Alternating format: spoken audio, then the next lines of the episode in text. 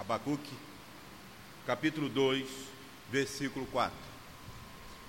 Se você estiver próximo de alguém que esteja sem Bíblia, compartilhe a sua. Se for crente, dê uma Bíblia de presente, porque ele não pode andar sem Bíblia. Né? Ele tem que vir para a igreja trazer a Bíblia. Mas se for um visitante, né? Aí você compartilhe com ele e depois você dê um presente para ele também, uma Bíblia, né? Então, vamos ler Abacuque capítulo 2, versículo 4. Vamos ler juntos? Eis o soberbo, sua alma não é reta nele, mas o justo viverá pela sua fé. Só as mulheres, por favor.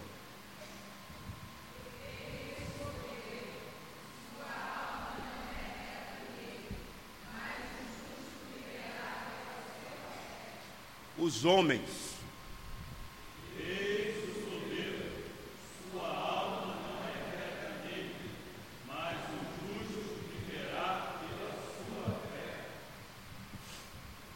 Irmãos queridos, dia 31 de outubro de 2019, quinta-feira, 502 anos da reforma protestante. 502 anos na reforma do século XVI,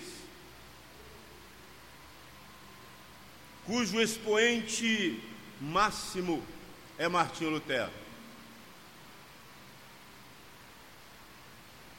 A partir da fixação das 95 teses na Abadia de Westminster, o Castelo, na Alemanha, os princípios da reforma se espalharam por toda a Europa, por toda a Alemanha, indo para, indo para a América do Norte, chegando ao Brasil. Lutero teve sua alma impactada quando leu a Bíblia. O justo viverá pela fé. Romanos 1,17. Esse movimento religioso que mudou a história da humanidade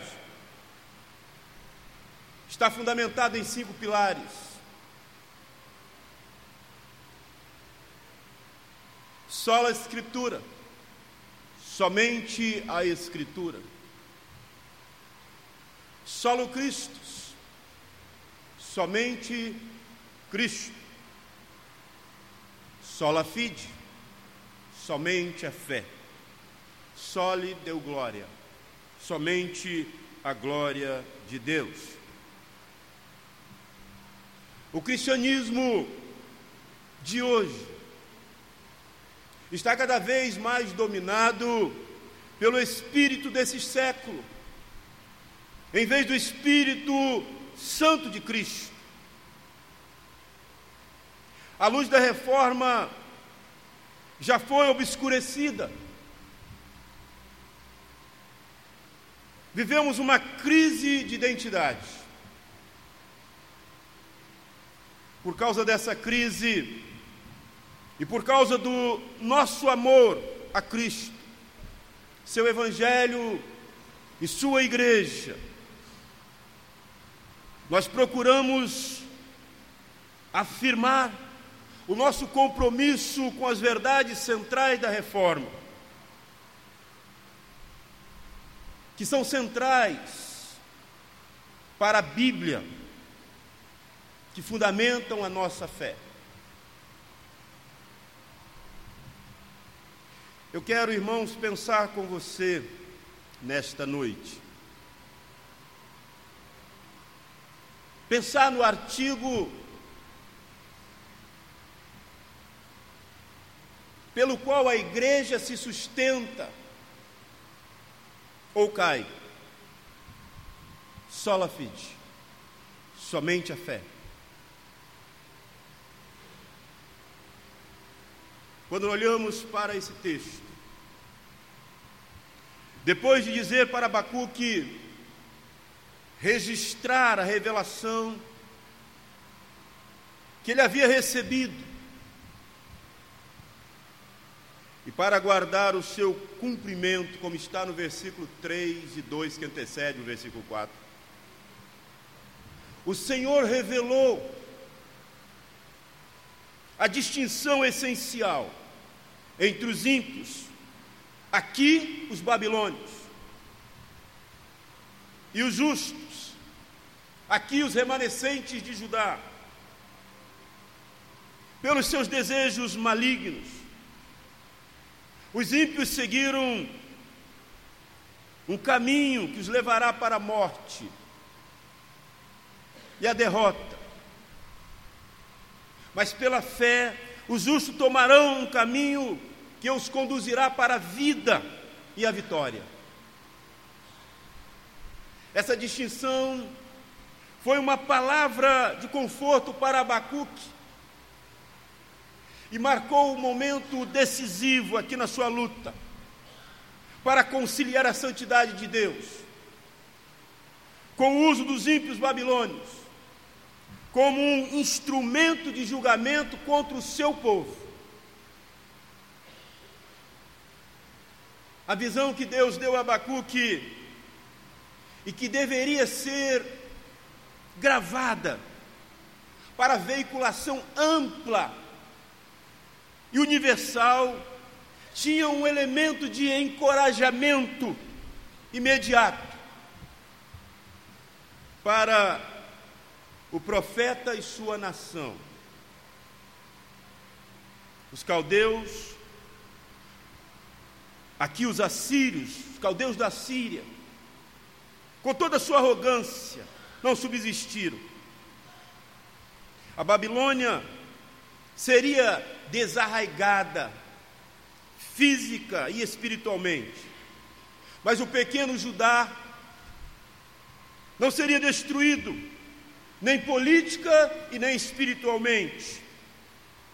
O prevalecimento aqui dos caldeus sobre os habitantes de Judá era apenas temporal era até quando Deus o quisesse. Mas a situação em breve seria revertida, pois enquanto os caldeus confiavam em si mesmos, a sua soberba, a sua arrogância os levava a confiar em si mesmos e desprezar o senhorio de Deus. Os justos viviam pela fé. Os caldeus, em sua soberba, marchavam para a morte mas os justos trilhavam o caminho para a vida. Paulo, iluminado pelo Espírito Santo de Deus, ele usou esse texto para lançar o grande fundamento da sua tese teológica, a doutrina da justificação pela fé, na sua carta aos Romanos, no capítulo 1 ao versículo 17, versículo 17. Também Gálatas 3:11 e repetida em Hebreus 1:17, que foi a pedra de esquina da reforma protestante do século XVI. Com esta expressão, o justo viverá pela fé. Raiou a luz no angustiado coração de Martim Lutero.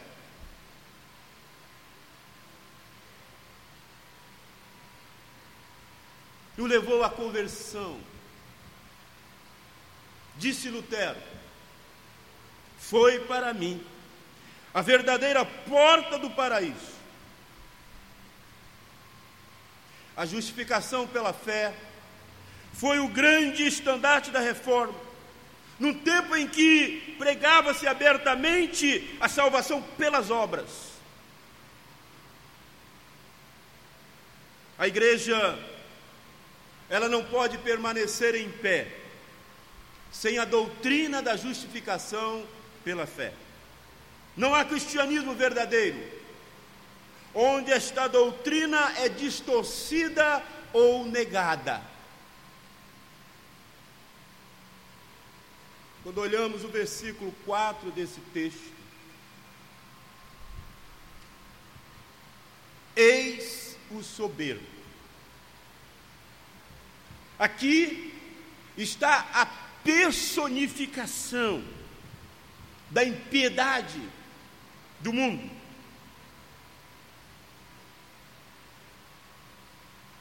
Eis o soberbo, descreve a atitude orgulhosa e arrogante de um povo que afronta a Deus, o povo babilônico. O oposto da crença humilde de um povo que crê no Deus vivo, que se submete ao seu senhorio. Quando olhamos, irmãos, para esse texto, há um contraste do justo e ímpio. Eis o soberbo, sua alma não é reta nele. Aqui ele mostra toda disposição interior dos babilônios, que rejeitava o que era reto, o que levava à vida, porque eles estavam trilhando os caminhos contrários aos preceitos de Deus e caminhavam para a morte. Mas esta conjunção adversativa faz a diferença e faz esse contraste do justo com o ímpio.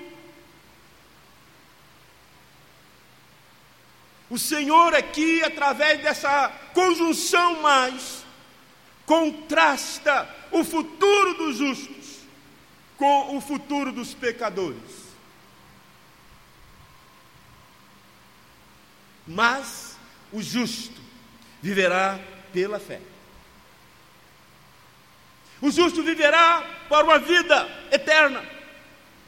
Aqui estava a palavra de conforto aguardada por Abacuque e pelos remanescentes do povo de Judá. Em meio à terra coberta de pecado, de perversidade, sujeita à ira de Deus, o Senhor prometeu que haveria um remanescente justo de Judá, que tomaria um caminho que levaria a vida por confiar naquele que, mesmo em sua ira, ainda se lembra da misericórdia para com o seu povo, como está no versículo 2. A oração de Abacuque, ela recorda as palavras de Gênesis e as aplica a situação de Abacuque. O Senhor aqui prometeu dar vida ao corpo amortecido de Abraão, para que ele tivesse filhos. Em Abacuque, o Senhor prometeu vida para os remanescentes justos de Judá. Assim como ele havia dado vida à nação de Israel por meio do êxodo, por meio do livramento. Assim como Abraão havia esperado pacientemente pela fé para que Deus fizesse o que havia prometido. Também Abacuque e os seus remanescentes deveriam aguardar pacientemente para que Deus fizesse o mesmo por eles. Nos dias de Abacuque, a bênção da vida estava garantida pela fé no Deus que dá vida aos mortos. Ele nos encontrou mortos em nossos delitos, nossos pecados, e nos deu vida e vida em abundância. Nos dias de Paulo, a mesma bênção estava garantida pela fé que focava explicitamente em Jesus que havia se levantado de entre os mortos. O justo viverá pela fé. Mas quem é o justo? Quem é esse justo que vive pela fé? O justo está em aberto contraste contra o soberbo, com o soberbo. O soberbo é aquele que confia em si mesmo espera na sua força. O justo é aquele que depende totalmente de Deus, é aquele que deposita sua confiança em Deus, deposita sua confiança na Sua palavra. O justo é aquele que vê em Deus a sua fonte única de salvação.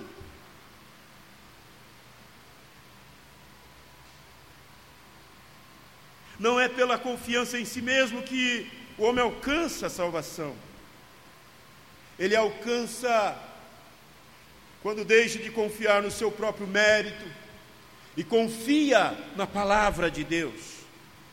Ele confia na palavra e se entrega à graça desse Deus. Esse é o justo. O justo é aquele que Deus o declara justo, não nos seus méritos, nos méritos desse que ele declara justo, mas nos méritos daquele que morreu na cruz, em sacrifício vicário, em sacrifício substitutivo.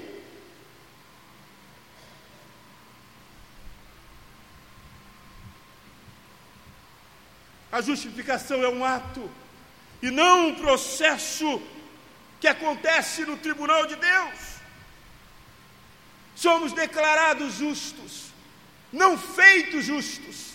Não há justiça em nós por nós mesmos. Se do alto não for dado ao homem, e miserável pecador que ele é.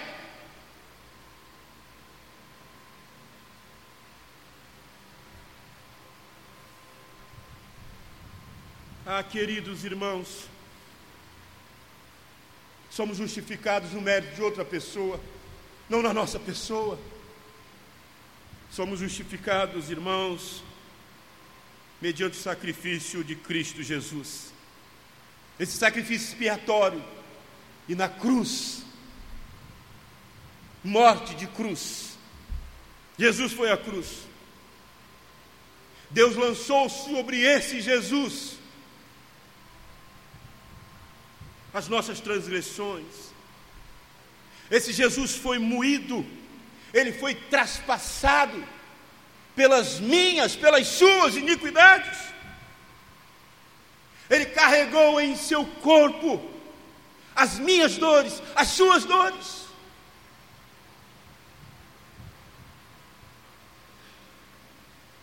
Ele carregou no madeiro os nossos pecados. Ele sofreu o castigo dos nossos pecados. Ele pagou a nossa dívida. Quitou o nosso débito. Não há débito mais. Ele pagou. Você não é culpado mais de nada. Você foi liberto. Você foi liberto para viver a liberdade agora em Cristo.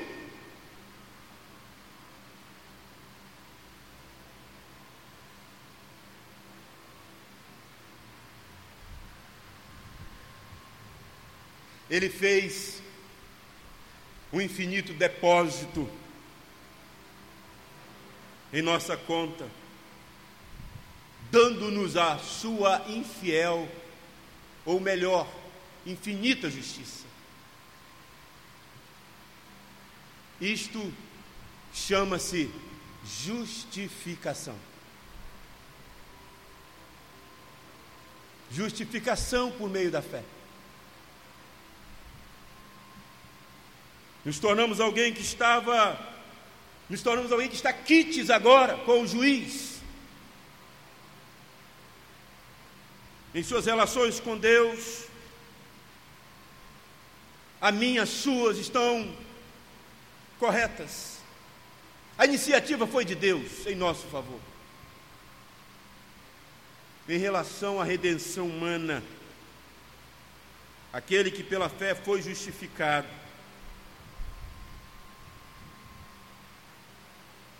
eu e você, éramos indesculpáveis diante de Deus. Nele somos justificados.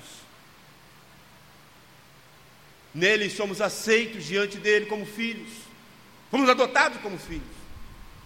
Porque ele nos justificou e nos adotou através da fé. que é dom de Deus. Mas esse justo que nós descrevemos é esse que viverá. Aqui, esse viverá tem um contraste com a morte espiritual, tanto no sentido da morte espiritual, como no sentido da comunhão contínua com Deus. Viver uma vida piedosa significa confiar em Deus, significa depender da Sua graça, significa descansar nos braços do Pai. Essa vida prometida aos justificados por Deus. Expectativa de Deus quanto à resposta humana à sua iniciativa de amor. A justificação, irmãos, ela habilita o crente, habilita o eleito a merecer a vida eterna. Nós merecíamos o castigo eterno, mas pela graça de Deus que nos justifica, Ele nos habilita a merecer a vida eterna miseráveis pecadores que somos. É Ele que habilita miserável pecador como você e eu a vida eterna. O justo viverá. Esse justo viverá uma vida abundante, contínua. Não qualquer vida, não é uma vida medíocre, é uma vida abundante. Eu vim para que tenham vida, e não qualquer vida, é vida em abundância. É essa vida que Ele tornou você e a mim merecedor na sua justificação, por sua graça mediante a fé.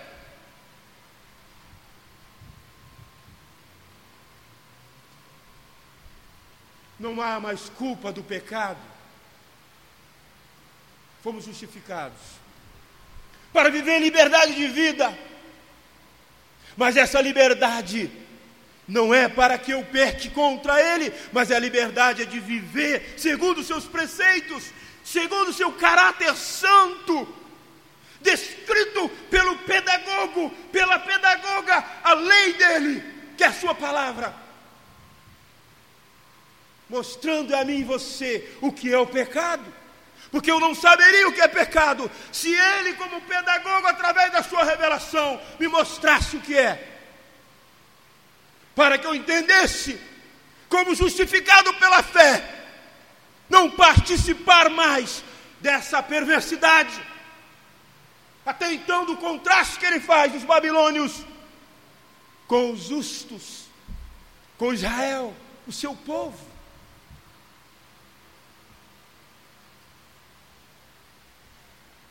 O justo viverá pela fé. Você vive não por você mesmo. A fé é um meio de apropriação dos benefícios benditos e eternos desse sacrifício perfeito e cabral do Filho deles, de Deus, na cruz, Jesus Cristo. Essa fé não é merecimento humano. Eu e você merecíamos o inferno.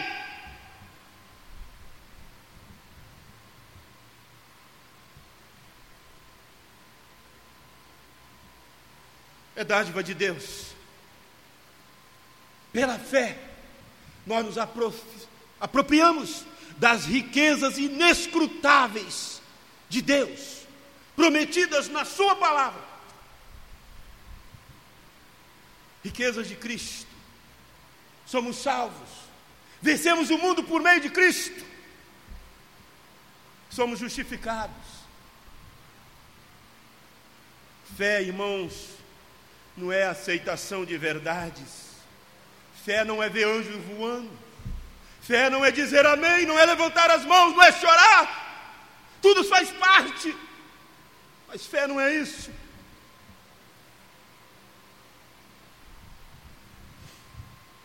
Fé, irmãos, não é repetir as fórmulas do breve catecismo, do nosso símbolo de fé. Mas antes de tudo, significa uma adesão pessoal e incondicional a Deus. Se Paulo apregou a salvação pela fé, não se trata aqui de um cristianismo que se contente em professar apenas um credo. Também faz parte, mas de um cristianismo prático, mediante o qual a pessoa mostre que adere a Cristo e o segue. Essa adesão, irmãos, ela se manifesta na imitação da prática de Jesus. E ela só é possível porque eu e você fomos feito templo do Espírito. Porque o Espírito de Deus, de Jesus, vem para o coração de quem a Ele adere e produz os seus frutos. Porque o Espírito é o poder de Deus. Em uma casa agora que é habitada pelo Espírito. Por outro lado, se Paulo diz que as obras não salvam, ele não rejeita as práticas da obra, pois a fé atua pela caridade, como está escrito em Gálatas 5, versículo 6. As obras, elas evidenciam a justificação pela fé desse que as pratica, em gratidão ao que Deus fez na cruz, por meio de Cristo, por amor a miseráveis pecadores como nós. O justo viverá pela fé. E eu concluo.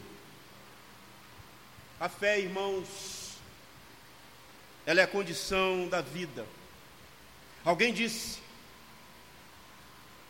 o ensino de Abacuque é que o justo vive pela fé. Pela fé ele vive. Pela fé ele vence se dispõe a morrer na certeza de que ninguém pode separá-lo do amor de Deus. E eu concluo com esse texto lindo que descreve a fé. Que alguém escreveu. Viver pela fé. É muito mais do que a prática de atitudes religiosas. Viver pela fé é viver em obediência à palavra do Senhor, é ter comunhão com Deus, é zelar pela vida cristã, é ter motivos e objetivos nobres aos olhos do Senhor, é refletir a luz de Cristo neste mundo mau e confuso em que vivemos é dar o testemunho fiel de Jesus Cristo, é demonstrar ao mundo extremamente a mudança que o Espírito Santo realizou dentro de você e a diferença que Cristo faz na sua vida. Eu deixo para você a seguinte pergunta: Você já foi justificado porque só o justo vive pela fé.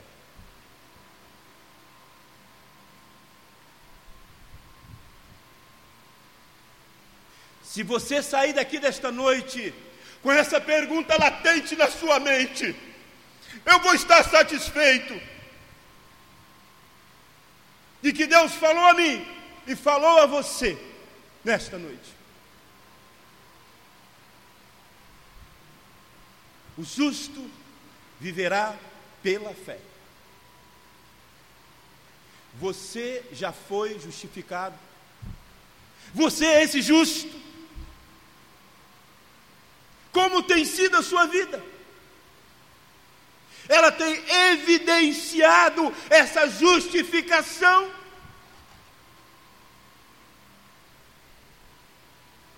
As pessoas que estão à sua volta têm colhido os frutos dessa justificação na sua vida.